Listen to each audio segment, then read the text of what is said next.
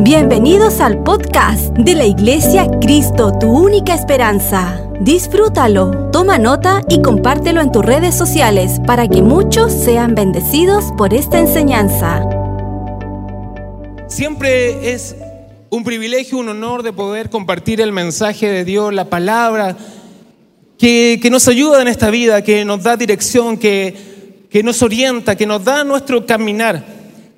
El Señor está aquí y eso es lo que a nosotros nos hace sentir tan alegre, tan dichoso, tan contento de su presencia, de su Espíritu Santo. Creemos en el poder de su Espíritu Santo. Creemos que el Señor solamente puede hacer todas las cosas. Y eso es lo que creemos, que el Señor, nuestro Dios, puede hacer todas las cosas. El día de hoy me gustaría hablar sobre la vida de José. Yo sé que quizás muchos ya conocen bien la historia de José, pero me gustaría porque nos pasó la semana pasada en la escuela de liderazgo de servicio, es que hay un hambre de Dios. Personas, ¿cuántos estuvieron en la clase pasada? ¿Puede levantar su mano en la escuela de liderazgo? Miren, muchas personas conectándose un día miércoles para aprender más de la palabra del Señor.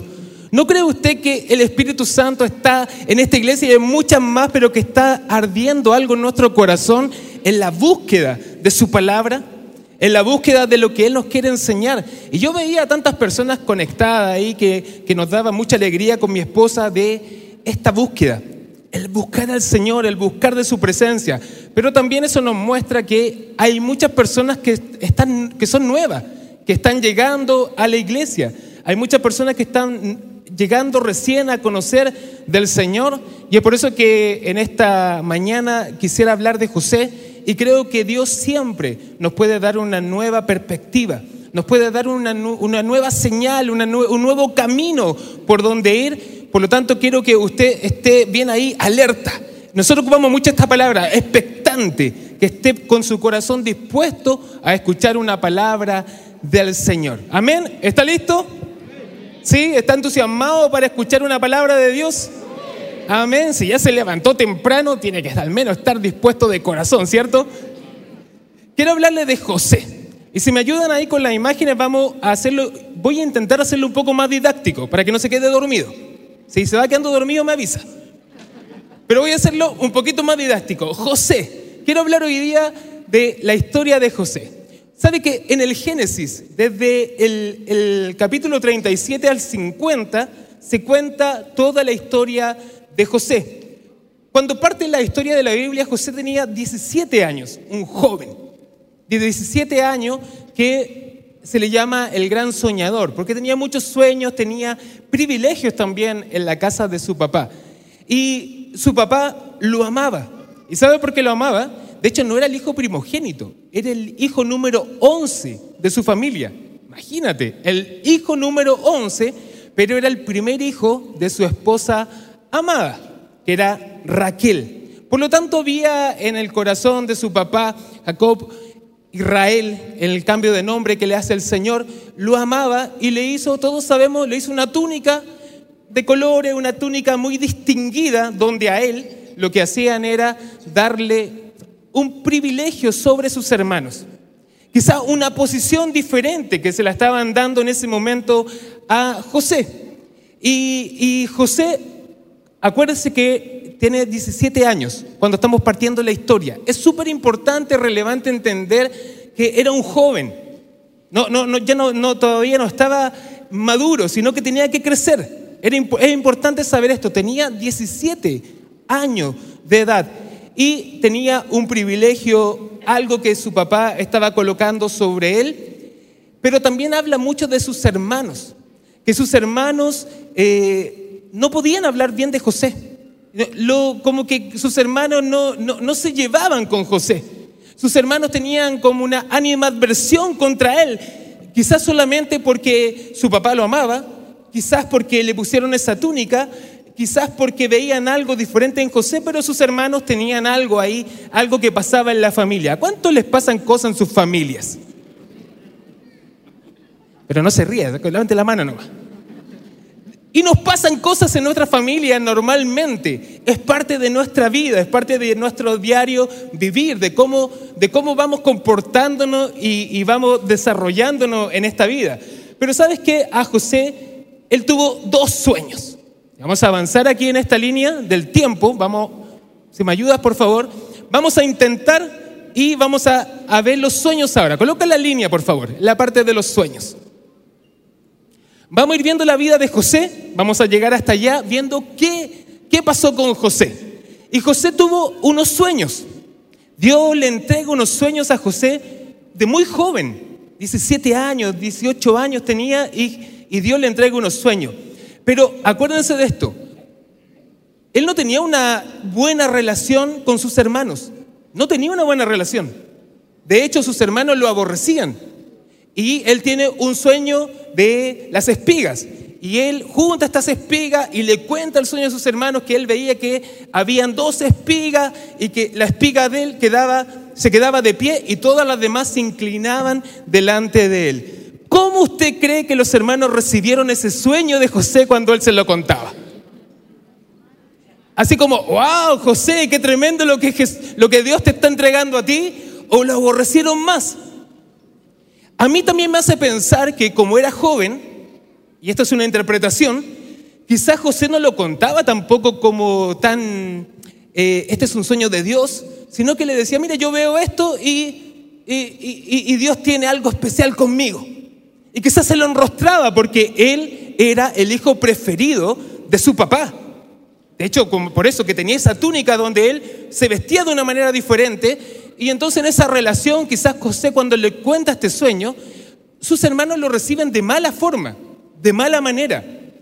Y sus hermanos le dicen, ¿acaso tú te crees el rey? ¿Te crees el príncipe, el que nosotros nos tenemos que arrodillar delante de ti? Eso es lo que le dijeron sus hermanos a José. Pero José tuvo otro sueño, donde veía el sol, las estrellas, a la luna, y veía que todos se inclinaban delante de él. José ya había visto la reacción de sus hermanos. José ya la había visto, pero les cuenta nuevamente este sueño. ¿Y qué pasó en el corazón de los hermanos nuevamente? Se sintieron como que él era el escogido, solamente el elegido, al que Dios solamente le entregaba sueños a él. Y el papá sabe que lo regaña. Le dice, lo regaña, pero el papá piensa también. Piensa en qué está pasando en la vida de José. Y, yo quiero colocar aquí una, un análisis, una, una reflexión. Está bien que José, después de ver cómo sus hermanos, cómo su familia reaccionan el primer sueño, le haya contado el segundo sueño que era muy similar? ¿O no tenía que haberse guardado ese sueño para él, que era su relación personal con Dios? Que Dios quiere hacer algo grande contigo. Sí, y quizás escuchas palabras donde Dios quiere hacer grandes cosas en tu vida, pero ¿se la estás enrostrando a tu familia?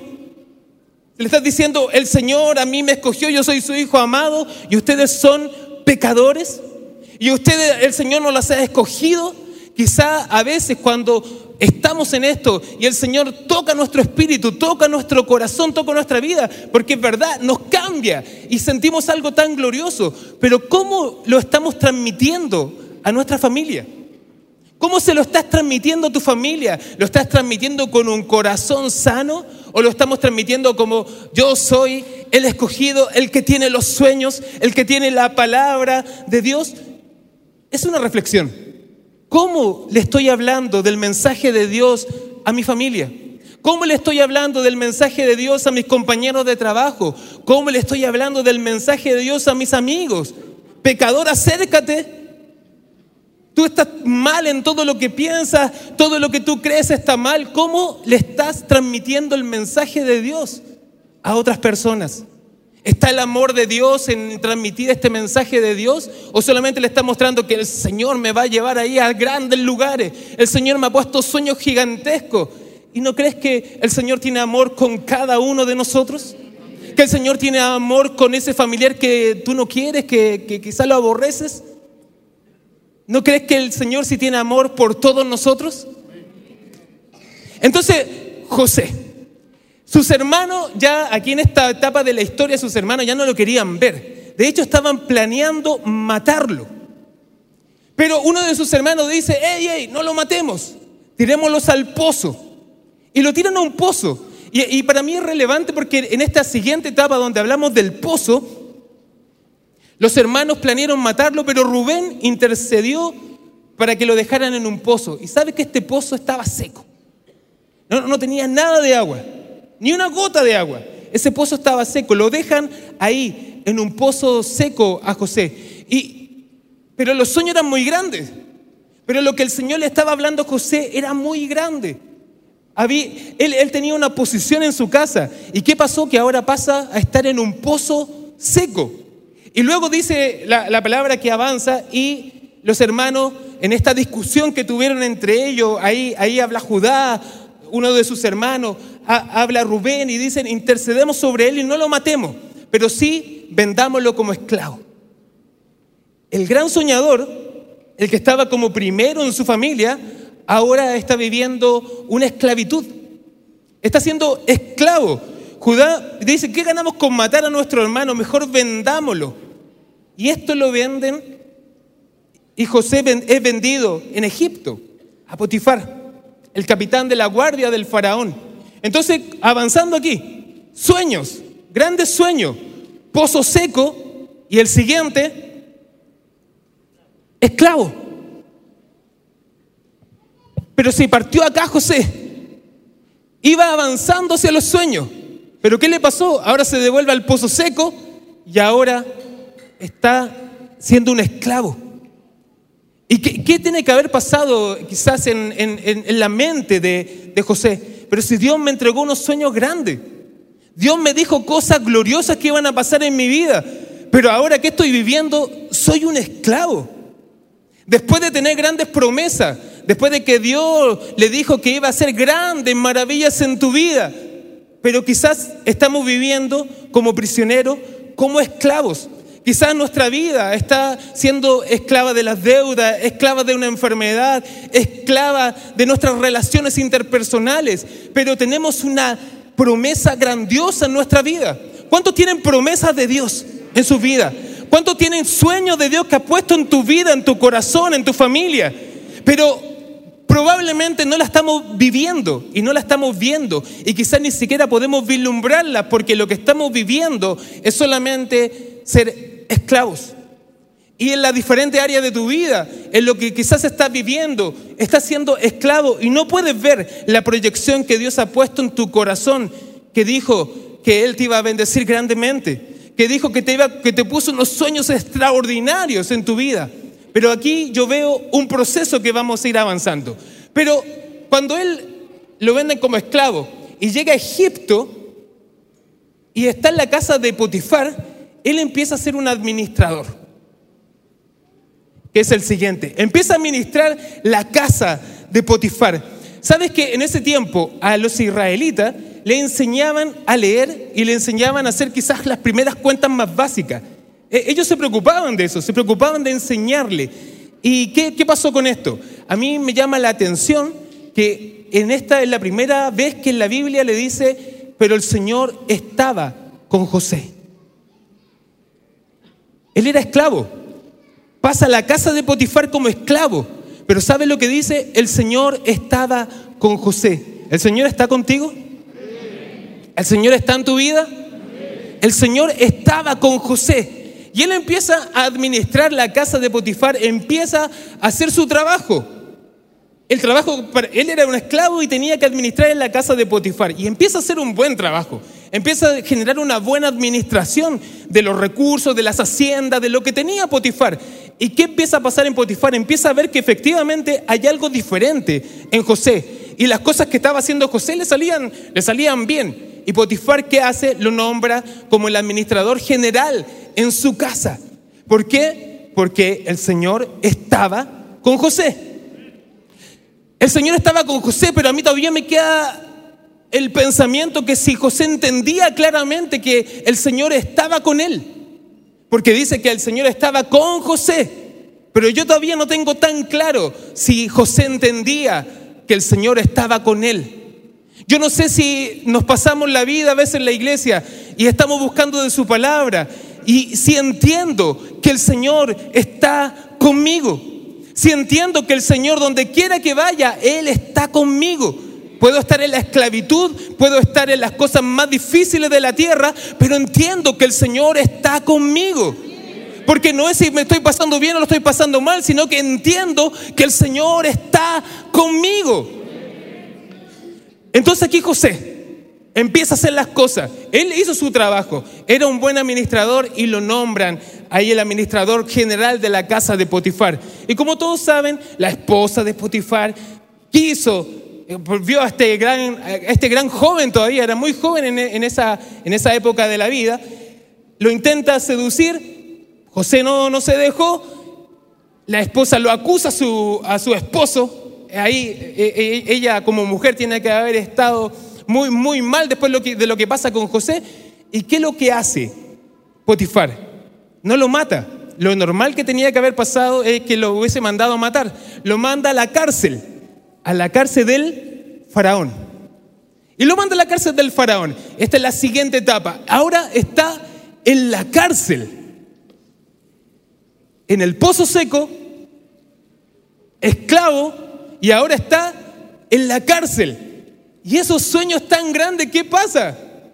¿Qué, qué, pasa? Sigue pasando la vida, siguen pasando los meses, siguen pasando los años, me siguen predicando de un Dios grande, de palabras grandiosas, pero ahora estoy en la cárcel.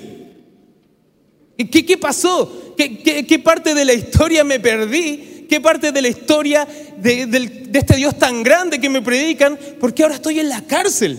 ¿Qué, ¿Qué pasa en mi vida? Yo veo un proceso, veo un trato de Dios en la vida de José y en la vida de cada uno de nosotros. Veo que algo Dios está tratando en tu vida y el Espíritu Santo te está diciendo algo en esta mañana.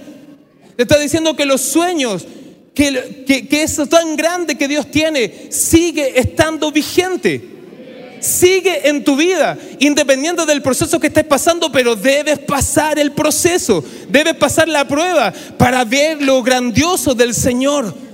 Y claro, nuestra vista ahora puede estar completamente cegada y estamos en la cárcel, pero ahí, en la cárcel, voy a pasar a este de la cárcel, el Señor estaba con José. Eso es lo que dice la Biblia. Hermano, puedes estar en el momento más oscuro de tu vida, pero el Señor sigue estando contigo. Puedes estar en el momento más difícil, más oscuro, que no veas nada, hermano, pero quiero darte una palabra de parte del Señor. Dios sigue estando contigo. Él sigue estando contigo. No son las circunstancias, no es la esclavitud, no es la cárcel, no, no es eso. El Señor sigue estando conmigo. El Señor sigue amándote. Y en la cárcel mandan al jefe de los coperos y al jefe de los panaderos, los mandan a la cárcel porque habían ahí cometido algo malo en frente del faraón. Y cuando eh, José los ve, José estando en la cárcel, escuchen esto, José estando en la cárcel, el jefe de los carceleros lo ve, empieza a ver cómo era José y dice, este tipo es bueno lo voy a colocar administrando a todos los prisioneros. Qué raro. La cárcel lo mandan a que él sea el que esté resguardando a todos los prisioneros. ¿Por qué? Porque el Señor estaba con él. Eso es lo que está aprendiendo José, es lo que está viendo. Está avanzando en esta vida, sí, en penumbra, en cosas difíciles, pero se está dando cuenta que, aunque está en la cárcel, el Señor está con él. ¿Y sabe lo que dice ahí la Biblia? Que todo lo que hacía le salía bien. Estaba deseo en la empresa, de gerente general en la empresa, no estaba en la cárcel. Pero sabes que en la cárcel todo te puede salir bien. Qué contraproducente es esto. Qué extraño si estoy en la cárcel, pero el Señor dice, yo estoy contigo y todo lo que estás viviendo igual te va a salir bien. Los que aman a Dios, todas las cosas les ayuda para bien. A los que aman a Dios, todo me ayuda para bien. No te quedes pegado en el proceso, en la esclavitud, en la soledad, en la cárcel, porque todos esos procesos te van a ayudar para un bien. El Señor nos ama. El Señor te ama. Y entonces, José, que era el administrador en ese momento, no sé cómo decirlo, el administrador de la cárcel, de los prisioneros. Entonces llegan estos dos y les dice, van a quedar a tu cargo. Y José los mira un día y le dice, oye, ustedes están ahí medios tristes, ¿qué les pasa? Y les cuentan, les cuentan lo que le estaba pasando y le cuentan unos sueños.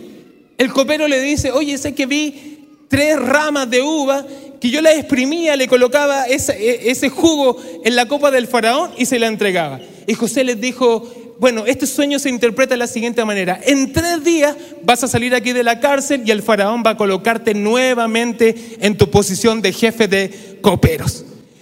Y el panadero dijo, wow, aquí hay, hay un intérprete, una buena revelación, le cuenta su sueño y José le dice, bueno, y a ti te van a cortar la cabeza en tres días. No, no, no, no siempre el sueño y la interpretación van a ser lo mismo, pero era porque el panadero había cometido la falta. Era el que había hecho las cosas mal y quizá había culpado al copero. ¿Quién sabe más ahí la historia que haya pasado? Pero esa fue la interpretación. Pero aquí yo veo algo de José. José le interpreta el sueño, pero cuando terminan de interpretarle el sueño al jefe de los coperos, le dice, acuérdate de mí. Oye, yo estoy acá y, no he cometido error. Oye, yo estoy aquí en esta posición y cuando tú estés con el faraón, dile, dile, dile de mí, háblale de mí, para que me saquen de aquí porque es injusto donde estoy. Eso es lo que dice la Biblia, que José le dice de esa manera al jefe de los coperos, oye, acuérdate de mí. Y yo pienso, y déjeme interpretarlo de esta forma, pero pienso que todavía el corazón de José no estaba completamente moldeado para llegar a ser el segundo después de Faraón. Porque después de interpretar un sueño que se le había dado la interpretación Dios, él le empieza a pedir ayuda a un contacto. Ayúdame. Y empieza más encima a decir, es injusto que yo esté aquí. No he hecho nada malo. No he hecho nada malo. Mis hermanos me vendieron. Y era verdad. Habían cosas que le habían pasado mal. Pero él se empezó a justificar y le empezó a contar estas cosas a una persona que no conocía a una persona que no era su ayuda, que no era su ayuda espiritual, que no era su pastor, sino que le empezó a contar a cualquier persona, oye, esto es injusto que yo lo esté viviendo, ayúdame cuando estés frente al faraón. ¿Sabes qué pasó? Se le olvidó al jefe de los coperos la ayuda que le había pedido José. ¿Qué veo aquí? Que el Señor estaba tratando en el corazón de José. ¿Dónde está tu dependencia? En la persona que te estás contactando. ¿Dónde está tu dependencia en este nuevo trabajo, en tus estudios técnicos? ¿Dónde está tu dependencia? Tuvieron que pasar dos años, dos años, dos años para que el faraón lo mandara a llamar después que el jefe de los coperos se acordó y dijo, uy, he sido muy olvidadizo, me olvidé de lo que había pedido. Ese José que sabe interpretar los sueños. Pero ¿sabes qué es lo que me encanta? Que es lo último, cuando llega y el faraón lo llama, el faraón le dice, porque el jefe de los coperos le tiene que haber contado que él interpretó el sueño y que se cumplió todo lo que José dijo. Entonces cuando se enfrenta el faraón a José, le dice, yo sé que tú sabes interpretar los sueños. Y José quizás le podría haber respondido, sí, es que yo tengo una maestría en sueños y revelaciones. Quizás cuando nos enfrentamos en las circunstancias difíciles de la vida, lo que mostramos es, yo soy doctor, soy ingeniero. Y si te has capacitado, qué bueno que lo hayas hecho. Tengo años de experiencia en este negocio.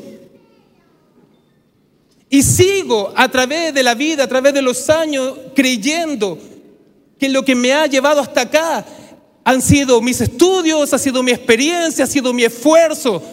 Y claro que esas cosas hay que hacerlas, hermano. Pero yo veo un trato del Señor en nuestras vidas y en nuestros corazones. ¿Dónde está mi esperanza? ¿Dónde está mi confianza? ¿Y sabe lo que dice José? No dice así, yo soy el que interpreto los sueños, yo soy el maestro de maestros. ¿Sabe lo que dice José al faraón? Yo no puedo. Yo no puedo. Yo no sé interpretar los sueños. Pero si lo había hecho, había interpretado los sueños, habían cumplido. Pero en esos dos años yo creo, interpreto de esta forma, que algo pasó en el corazón de José a medida que fue pasando por estos procesos, por estas circunstancias. Él entiende al final del día, entiende que él no puede hacer nada si no es por la ayuda de Dios. No puedo hacer nada si Dios no está conmigo.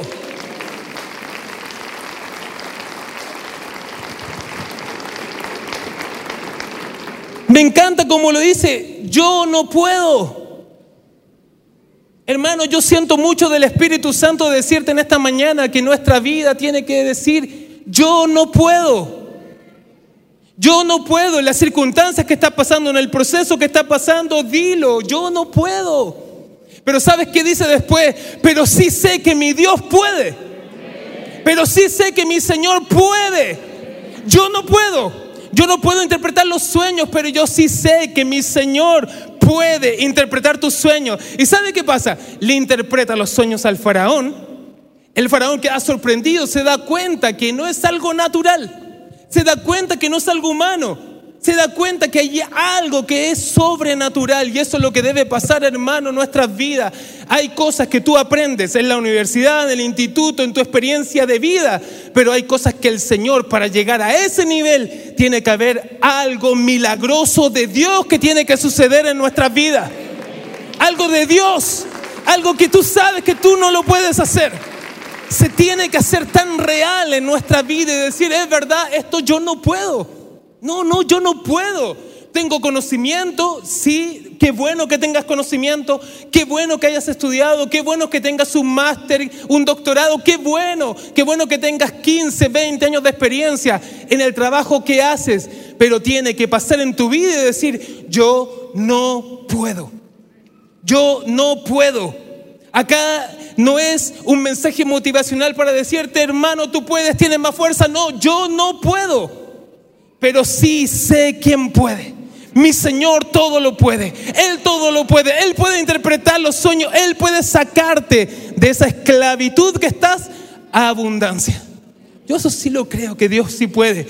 Pero entonces yo me pregunto y digo, todo este proceso, ¿qué pasó completamente en la vida de José? ¿Qué pasó en el corazón de José? Porque acá, de 17 años, José de 17 años y quizás era muy soberbio y todavía no era nada, todavía no era nadie, todavía no había hecho cosas grandiosas, no, no, no había hecho nada aún, pero quizás cuando no hacemos nada, nuestro corazón es muy soberbio, hay mucho orgullo en nuestra vida.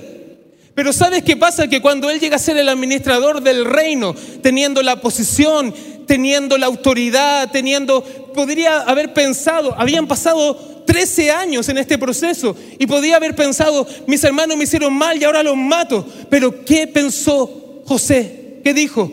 Los voy a perdonar, los voy a ayudar, porque en este proceso lo que va cambiando es nuestro corazón. Lo que el Señor está moldeando es tu corazón. Tú no vas a llegar hasta esa posición para decir, jaja, ahora sí soy el jefe y aquí todo lo que me la hicieron me la pagan. ¿Qué está pensando nuestro corazón? ¿Con tus enemigos? ¿Con la gente que te hace mal? ¿Qué está pensando tu corazón? ¿Quieres tomar una nueva posición para poder aplastar a otros?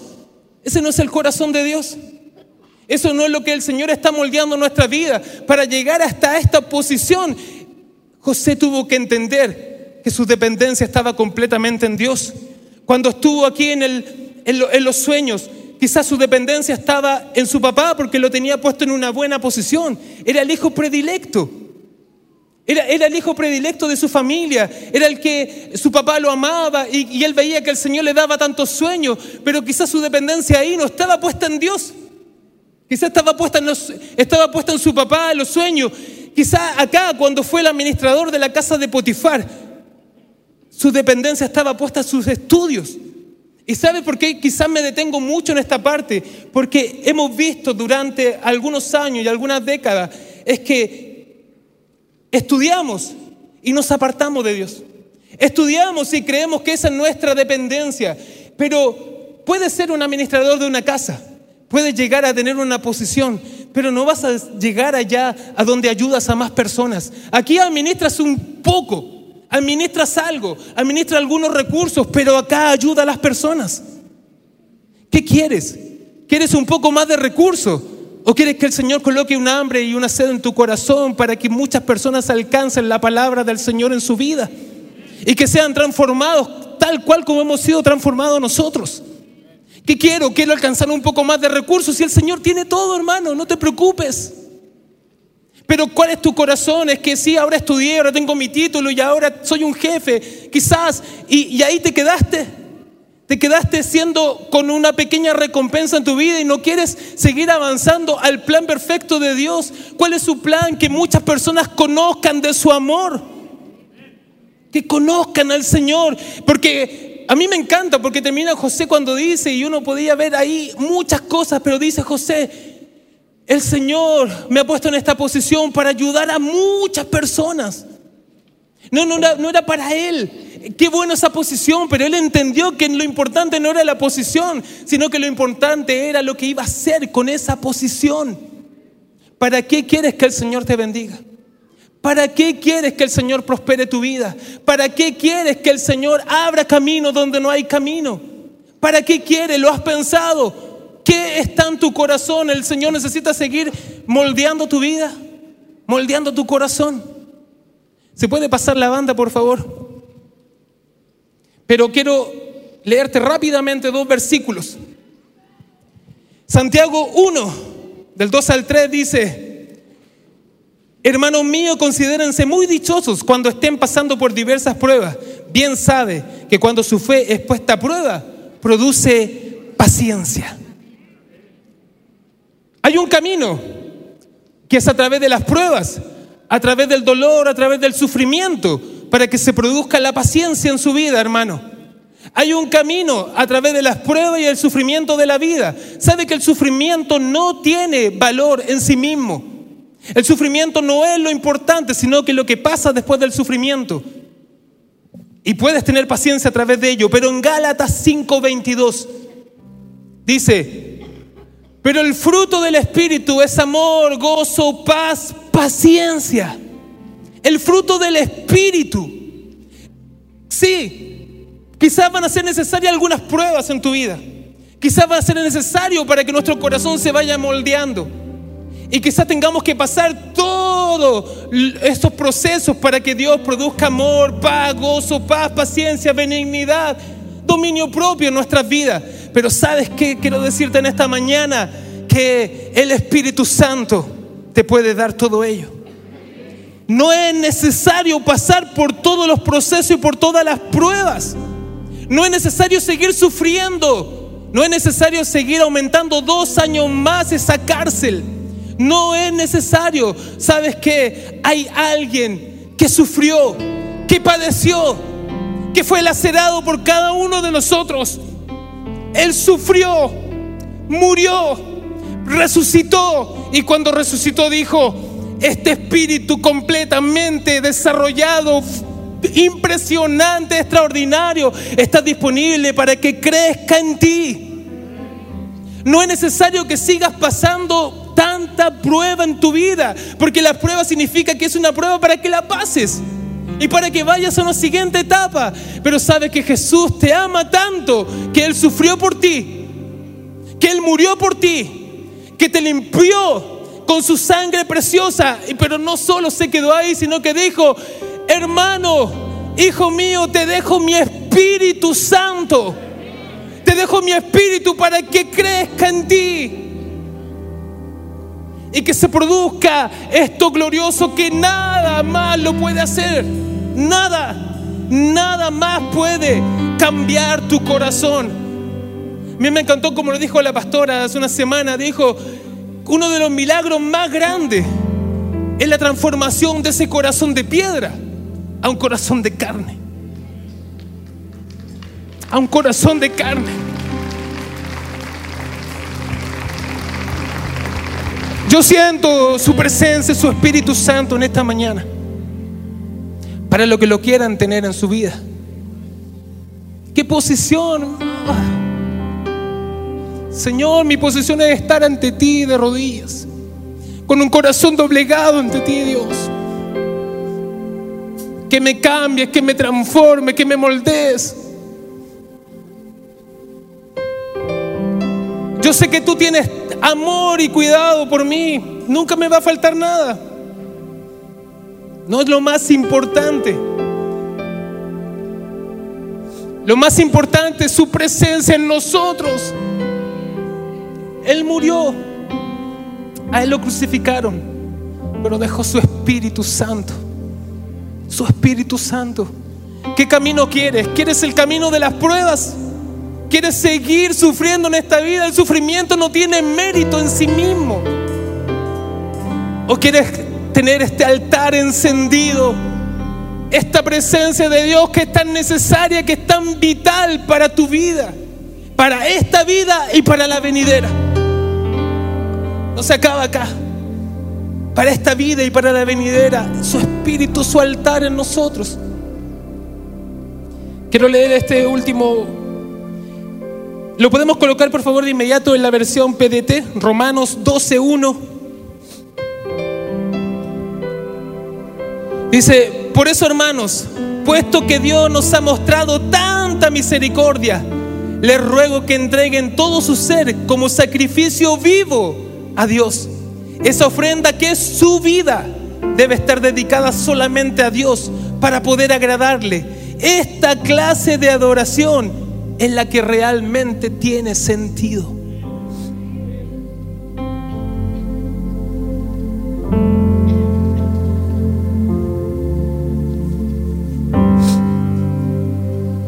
¿Cuántos quieren encender su altar, su corazón? Y decir, yo no quiero estar dos años más en la cárcel. No, yo no quiero aprender a través del sufrimiento, sino que me quiero acercar a ti, Jesús el autor de todo, el consumador de todo. En ese mismo espíritu te puedes colocar de pie.